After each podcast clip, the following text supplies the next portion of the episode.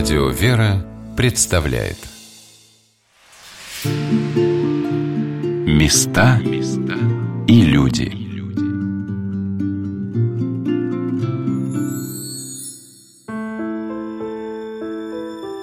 В 1902 году в Новоспасском монастыре в усыпальнице бояр Романовых, расположенной под алтарем Спаса Преображенского собора, был освящен храм в честь преподобного Романа Сладкопевца, покровителя рода Романовых. На его освящении присутствовал генерал-губернатор Москвы, великий князь Сергей Александрович и его супруга, великая княгиня Елизавета Федоровна. Этот небольшой изысканный храм очень понравился Сергею Александровичу. Через 95 лет именно сюда, под низкие своды усыпальницы, были перенесены его честные останки. И белоснежное надгробие с портретом в изголовье напоминает нам о человеке, который соединил в себе лучшие черты царского верно подданного, соратника – и благоверного князя, ставшего одним из самых светлых представителей рода Романовых. В западном пределе усыпальницы находится церковно-археологический музей монастыря, его директор Ирина Владиславовна Плотникова, показывая мне вещи, принадлежавшие Сергею Александровичу, рассказывала о том, как складывалась судьба этого удивительного человека, так трагично завершившаяся 17 февраля 1905 года. Великий князь Сергей был пятым сыном императора Александра II и первым проферородным ребенком, рожденным уже после коронации царя Александра Николаевича. Перед нами коронационные портреты Александра II и Марии Александровны. Коронация происходила в августе 1956 года, когда императрица носила под сердцем своего пятого ребенка. После торжеств в Успенском соборе было принято посещать Троице-Сергию Лавру, куда они поехали и молились у мощей преподобного Сергия. И царь и царица, не сговариваясь, дали обет, что если родится мальчик, назовут его Сергия. Причем не говорят друг другу. Об этом они рассказали митрополиту Филарету, который их сопровождал в этой поездке. И когда через несколько месяцев родился сын, и они назвали его Сергеем, то митрополит Филарет напечатал э, слово на рождение великого князя Сергея Александровича, где рассказывает об этой тайне и говорит, что это знамение во благо. Кстати, маленький Сережа был отправлен в семилетнем возрасте один с воспитателем в Москву поправить свое здоровье. И вот позднюю осень и зиму 1866-67 года он провел в Николаевском дворце. Его посещал там митрополит Филарет вел с ним беседы и подарил ему икону, как вы думаете, кого? Видителя Алексея. И он же подарил маленькому Сергею мощевичок с частицей мощей преподобного Сергия. Он его всегда хранил, и, как сказал святитель, вы одеваете его, когда идете в храм или к родителям. Но когда играете, снимаете себя. И, как вспоминал его воспитатель Арсеньев, великий князь, маленький великий князь, разговаривал с Филаретом как на исповеди и как со святым. То есть он чувствовал эту духовную высоту. О том, чем была обусловлена такая глубокая религиозность великого князя Сергея Александровича, я спросила наместника монастыря епископа Домодедовского Иоанна, с которым мне посчастливилось пообщаться после посещения храма преподобного Романа Сладкопевца. Вот то, что из доступной мне информации, из того, что прочитывал в разных источниках за прошлые годы, у меня впечатление сложилось, что это не какой-то такой глубоко личный ну, как бы момент откровения, что ли, или вот какой-то особый такой вот его подход, а это общий уклад жизни вообще в семье. То есть обусловлено именно жизнью его главных предков, государей, и Александра I, Александра II, государя Николая I также. Вот, по крайней мере, то, что мы можем проследить, то, что было наиболее такое явное его живое влияние влияние или как бы семейное такое предание. Как вот тайна этой восприимчивости, плюс, конечно, безусловно, может такой мистический момент, это влияние буквально от еще ношения вот роли матери. Ирина Владиславовна тоже сказала об этом благотворном влиянии царской семьи, традиции которой, начиная с первых царей рода Романовых, были основаны на искренней вере, глубоком благочестии наших государей, которое впитывалось их детьми так естественно и так глубоко проникало в их души. И вообще Сергей был очень близок духовно к своей матери, Марии Александровне. Она была необыкновенно глубоким внутренним человеком, для которой христианство составляло вообще суть жизни. И даже когда ее видели подданные в театре, вот купцы говорили, матушка наша царица сидит и молится за всех нас, хотя она находилась театре при этом. И вот эта вот э, внутренняя связь, тонкая очень организация и восприятие всего духовного было в нем заложено с детства. И он так воспитывал и своих племянников, он их возил в Троице-Сергию Лавру, он читал им жития святых, он объяснял, он учил их молиться, русскому языку даже, потому что Мария Павловна маленькая, она говорила только по-английски. И, конечно же, он смог так повлиять на Елизавету Федоровну, что воспитал из нее нашу российскую святую, э, святую преподобную мученицу. Сергей Александрович был одним из самых любимых детей императрицы Марии Александровны. Он сопровождал ее в последние годы в путешествиях, ухаживал за больной мамой, прикованной к постели. Его утонченность высота жизни – плод их очень близкого общения. Это, безусловно, отразилось на его отношении и влиянии на свою супругу, великую княгиню Елизавету Федоровну. Не запомнили слова императрицы Марии Федоровны, матери царя Николая II, о том, как влиял Сергей Александрович на свою жену, на ее становление и взгляды. Это пример. Ведь она целиком доверяла ему и следовала за ним. Что касается веры православной, что касается восприятия культуры, она же немецкая принцесса крохотного герцогства, она не видела мира. Он ей показал вообще европейскую и мировую культуру. Она впервые с ним поехала в Италию, на святую землю. То есть он был для нее первооткрывателем, за которым она просто смиренно шла. И постепенно она стала его достойной единомышленницей. Вот Мария Федоровна, жена Александра Третьего, как-то в сердцах назвала их «два Сержа». То есть то, что говорил Сергей Александрович, точно так же думала и говорила Елизавета Федоровна. Но дело в том, что когда у них одно восприятие жизни, общее мировоззрение, они видят все одинаково. И как-то граф Сергей Дмитриевич Шереметьев был поражен такими глубокими размышлениями Елизаветы Федоровны о политической ситуации в России. Откуда это? Да, конечно, от ее супруга.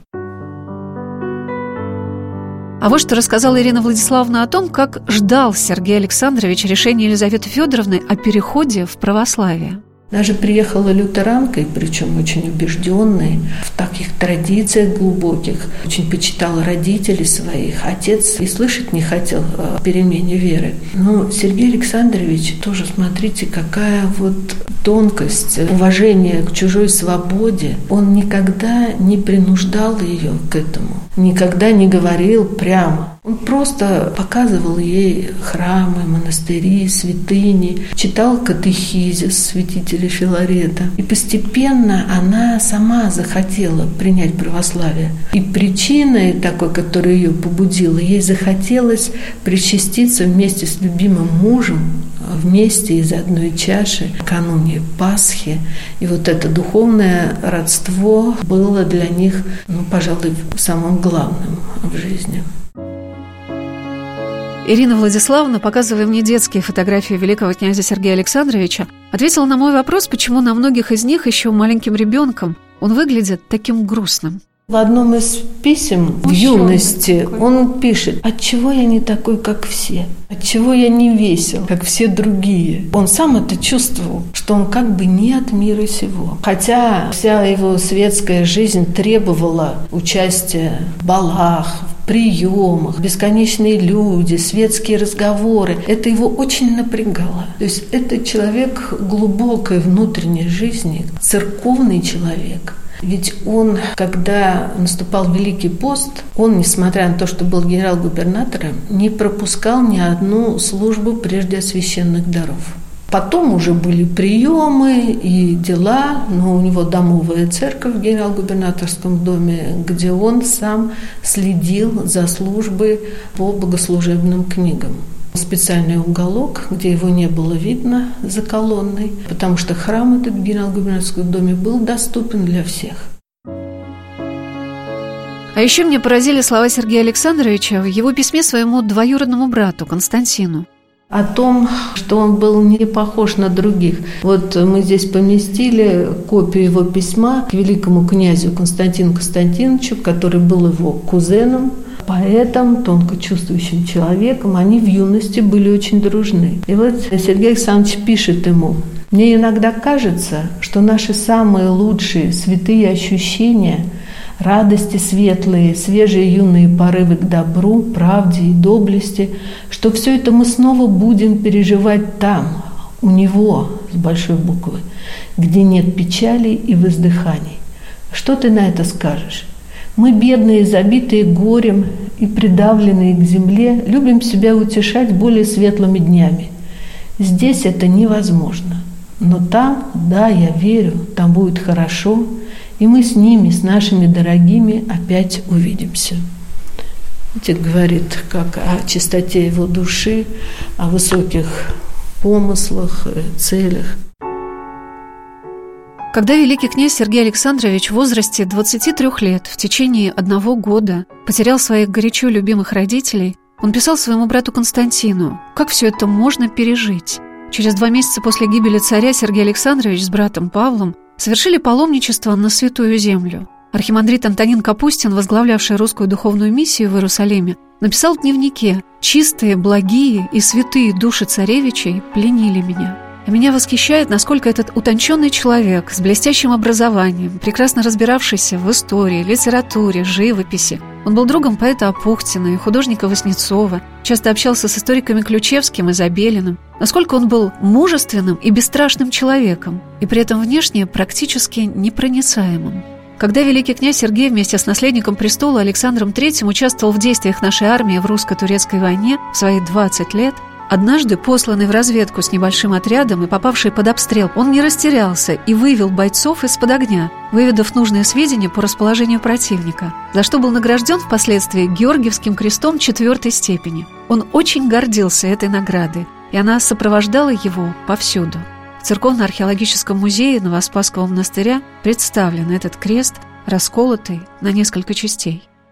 И, конечно, Георгиевский крест, точнее то, что от него осталось. Сергей Александрович всегда его носил на мундире, в петлице, вы видите как раз на этой фотографии. Он всегда носил только знак папа, как он говорил, Александр II, как его адъютант, и Георгиевский крест, который он получил за участие в бою во время русско-турецкой войны 12 октября 1877 года. Ему было 20 лет.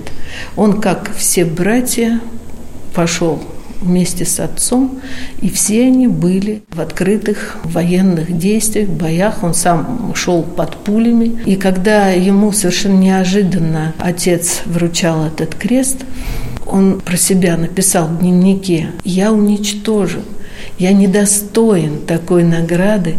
И он всегда выражал восхищение именно простым русским солдатам, героям, восхищался ими и пытался быть похожим на них. Но самые главные слова, выражающие глубокие переживания великого князя за судьбу России, говорят о его настоящем призвании, попытке сохранить то, что было возможно. Все, что касается России, я не могу хладнокровно думать об этом. Епископ Домодедовский Иоанн сказал, насколько важно это в понимании личности великого князя Сергея Александровича.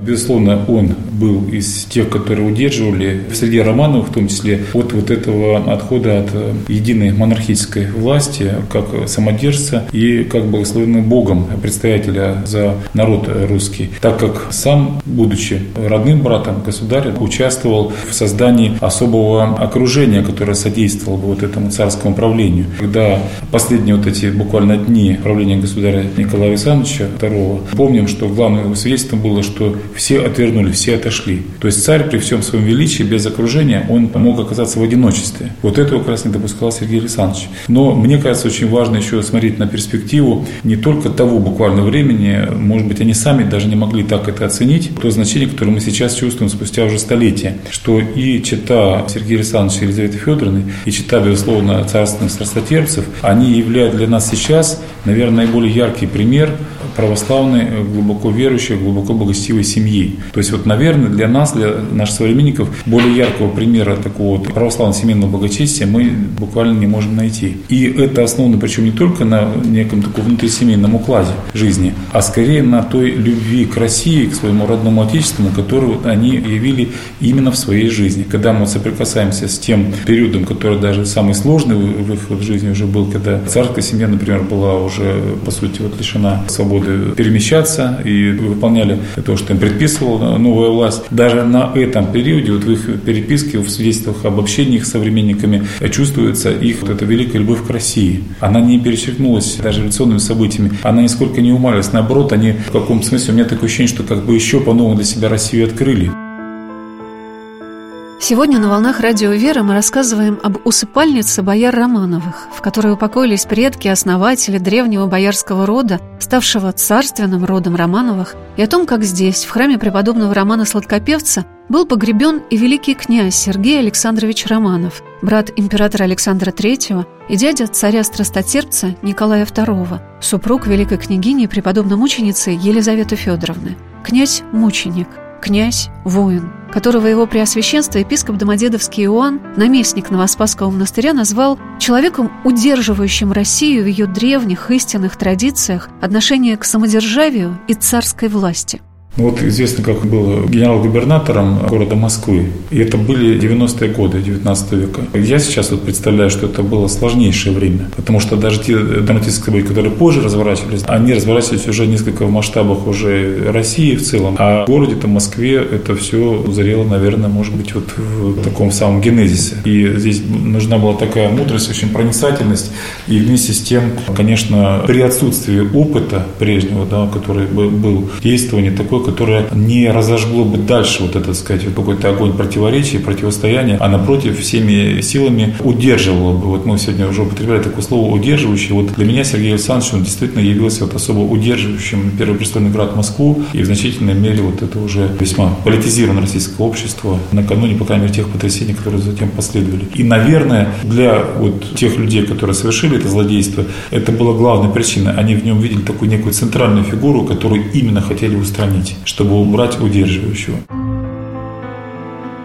Назначение великого князя Сергея Александровича генерал-губернатором Москвы императором Александром III, с которым братья сблизились во время русско-турецкой войны, для Сергея Александровича, командовавшего в то время гвардейским Преображенским полком, было неожиданным, но он принял его со всей мерой ответственности и отдал этому служению всего себя – Директор Церковно-археологического музея Новоспасского монастыря Ирина Владиславовна Плотникова рассказала, как много Сергей Александрович сделал для того, чтобы сгладить противоречия и укрепить положение государя. Он предлагал серьезные меры борьбы, запреты. Вот, знаете, газеты были таковы, что там печатали такие шаржи на царя. Начиналось с русско-японской войны. И это все допускалось Какая-то должна быть строгая цензура в этом отношении. Какие-то явные нарушения гражданских законов, прав, они должны быть строго пресечены. Если запрещены там сборища, беспорядки, то они должны быть запрещены. Толпа должна быть разгоняема. Он никогда не призывал применять военную силу. Но показать силу он показывал, и все рассеивалось само собой. При этом он молился. И когда ему сообщили, что что вот эта толпа студентов была рассеяна, они разошлись. Это уже ночью было. Такое было крупное выступление в 1901 году. Они с оберполицмейстером заплакали и обнялись. Почему? Потому что кровь не пролилась. И он считал, что их надо воспитывать в религиозно-церковном духе. Он большое внимание уделял религиозно-просветительскому воспитанию рабочих. Он открыл рабочие чтения куда сам ездил. Они проходили иногда в историческом музее или в каких-то читальнях. При нем заработало столичное общество трезвости. Он ездил на Хитров рынок сам лично, где была чайная это общество трезвости. И посещал ее, где вместо там спиртных напитков были аккуратные столики, где стоял самовар. Очень дешево продавали чай, сахар, бублики. И приехал внезапно с Джунковским своим адъютантом. И когда его увидели эти хитровцы, они обомлели и потом разразились овациями. То есть это был их великий князь. Владыка Иоанн, отвечая на мой вопрос, почему на протяжении всего XIX века Россия так сознательно расшатывала царскую власть, не понимая, что обрушится при этом все разом, сказал, что люди стремились к свободе. Ну, в общем-то, это, конечно, испытание свободы, можно так признать, потому что, может быть, более легкий такой, более, на первый взгляд, прямой путь был бы, ну, в каком смысле, подавлением каких-то вот уже крайних таких проявлений такого ложного свободомыслия. Но можно сказать, наверное, так, что Россия не имела в этом плане еще исторического опыта. Ведь все-таки впервые вот такое испытание пришло в таком объеме, вот это испытание свободомыслием. И вопрос вот в том, что, наверное, нашлись люди, которые пытались все свести к какому-то такому совершенно уже такому прозападному прагматизму. И вместе с тем происходит то, что, ну, можно сказать, не происходило прежде. Наступает некий вот рассвет такой очень благочестивой вовлеченности высших слоев общества в такие процессы, как, например, основание палестинского общества православно-императорского, где лично сам великий князь Сергей Александрович участвует, то, чего прежде не знала русская история. Меня удивило, во скольких же прекрасных проектах и начинаниях принимал участие генерал-губернатор Москвы, великий князь Сергей Александрович. Причем действуя при этом наравне с серьезными профессионалами. Занимаясь в юности археологией и трудясь на раскопках в археологических экспедициях в Новгороде и Крыму, он становится еще в 1881 году в 24 года председателем Императорского русского исторического музея. Заинтересованный идеей Ивана Цветаева о создании музея имени Пушкина, он организовывает поддержку знати и расширяет эту работу до масштаба ведущего музея изобразительных искусств в стране, сам являясь женой и братом к титорам некоторых залов. Приглашает Василия Ключевского читать лекции в генерал-губернаторском дворце, желая разобраться в том или ином периоде истории. Трудно найти сферу интересов великого князя, в которой он был бы дилетантом. Но меня больше всего поразили слова Сергея Александровича и его супруги Елизаветы Федоровны в письме к его брату Павлу. Она помогала установить, когда была размолвка Сергея и его младшего брата Павла, она написала Павлу такие слова, что Сергей много выше нас всех, он святой, и ты это знаешь. То есть она нам, сама Елизавета Федоровна, произнесла это слово – ну, конечно, особого рассказа заслуживают несколько экспонатов музея Нового Спасского монастыря, связанных с гибелью великого князя Сергея Александровича. Вот фрагмент гробовой доски великого князя Сергея Александровича, подлинного первого дубового гроба. Он, конечно, был переложен в новый. Вот видите, на фотографии обретение останков великого князя. В этом обретении участвует сам патриарх, святейший Алексей II. Когда это состоялось? Это состоялось 17 сентября 1995 года. Вот билет на службу в Архангельский собор Московского Кремля, где состоялась первая панихида по великому князю. Затем гроб на катафалке был торжественно перевезен сюда, в Новоспасский монастырь. Обретение останков великого князя Сергея Александровича, которые были обнаружены еще в середине 80-х годов при ремонте брусчатки на Иоанновской площади Кремля, но тогда их спешно засыпали, стало возможно в 1995 году по инициативе православного общества «Радонеж». Останки великого князя перенесли в Новоспасский монастырь, в часовню, а после приведения в порядок усыпальницы бояр Романовых в храме он был погребен напротив алтаря, справа от царских врат. То, что сохранилось в гробе Сергея Александровича, является собой и страшную картину его последних минут жизни, и его бессмертной славы, как человека, погибшего за царя и свое отечество. Днем в 2 часа 45 минут, как обычно, он знал, что против него готовится покушение. Были письма, угрозы. Он не показывал Елизавете Федоровне, не говорил никому. И даже более того, он не изменил своего расписания дня. а наоборот стал ездить без адъютантов, чтобы не подвергать их жизни опасности. И он выехал, как всегда, в одно и то же время. Его уже поджидал террорист, зная, что он проедет из Никольского дворца через Никольские ворота. И после того, как прогремел взрыв, и Елизавета Федоровна собрала его останки, вот мы сейчас э, увидим вот в этой витрине то, что было собрано ее руками из одежды великого князя и положено в специальном ящике в гроб. Это то, что было на нем в момент взрыва. Это, видите, фрагмент портупеи, пуговицы мундира, фрагменты аксельбанта. И все это было завернуто не в случайные вещи, а вот, например, вот в такую или простыня, или скатерть, ее фрагмент хранит следы крови великого князя, так же, как этот платок мужской. Кстати, он принадлежал управляющему двором великого князя. Там вышиты его инициалы ГМ, Георгий Мигден. И вот на этой ткани вы смотрите, белым вышита э, императорская корона, дальше э, вензель СА, и внизу цифры 4, 6 и ниже 84. То есть это 4 июня 1884 года, день свадьбы великого князя Сергея и Елизаветы Федоровны. Она взяла эту ткань, которая хранилась у них, может быть, это скатерть была, и в нее завернула. Вот были завернуты сапоги великого князя, которые мы вот отреставрировали. Они, конечно, имели совершенно другой вид. Они были скомканные, опаленные, рыжие. И трудно было понять даже э, сразу, что это обувь. Утешением от потрясения, от этих пронизывающих душу экспонатов музея стала для меня икона святого преподобного Серафима Саровского, которую Елизавета Федоровна положила вместе с останками великого князя. Эта небольшая иконка была с ними при прославлении преподобного в Сарове в 1903 году. У Сергея Александровича от его матери была еще одна святыня. Это полумантия преподобного, которую Елизавета Федоровна положила для поклонения в храме усыпальницы своего супруга. Вот эти вещи сейчас у нас здесь представлены в музее, так же, как и икона преподобного Серафима Саровского, которую Елизавета Федоровна положила в гроб великого князя.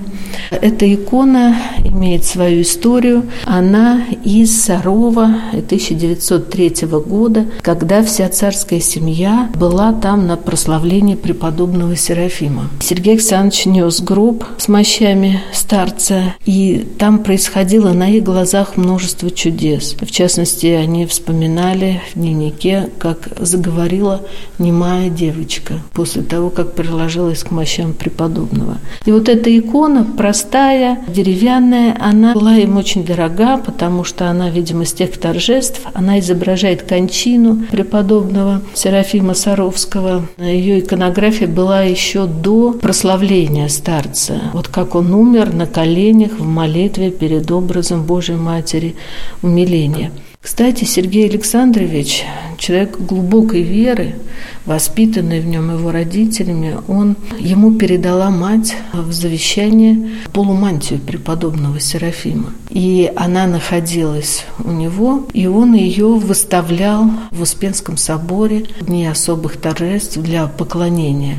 От нее была исцелена его родная сестра, а, старшая, которая еще в детстве была при смерти, и он ее возил по знакомым, когда те были тяжело больны.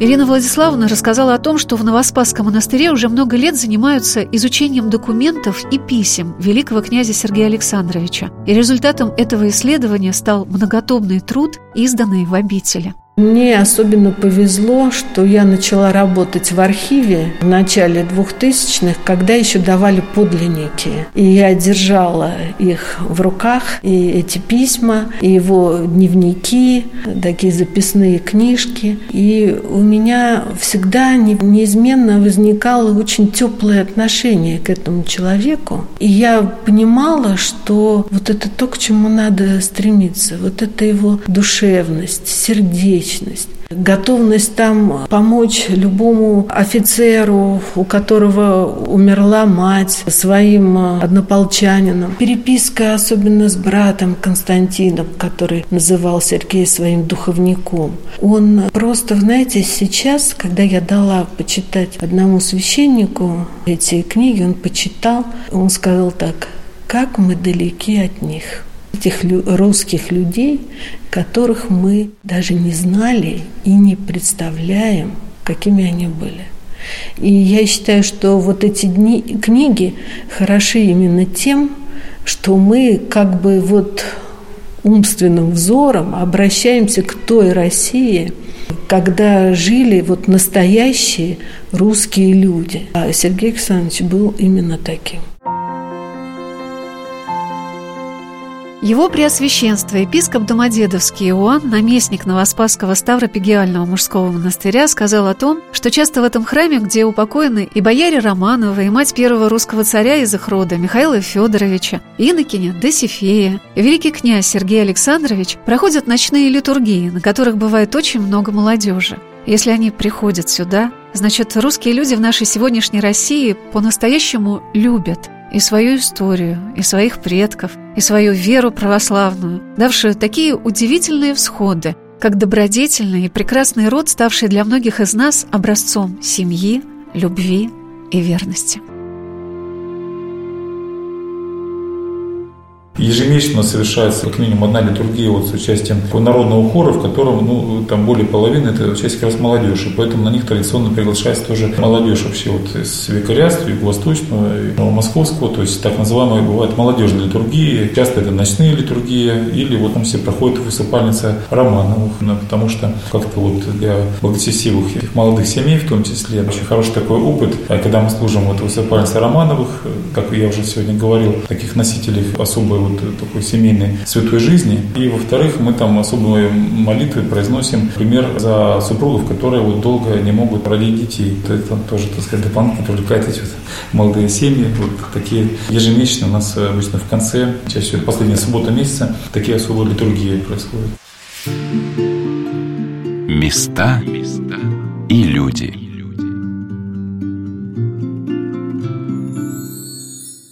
Программа произведена с использованием гранта президента Российской Федерации на развитие гражданского общества, предоставленного Фондом президентских грантов.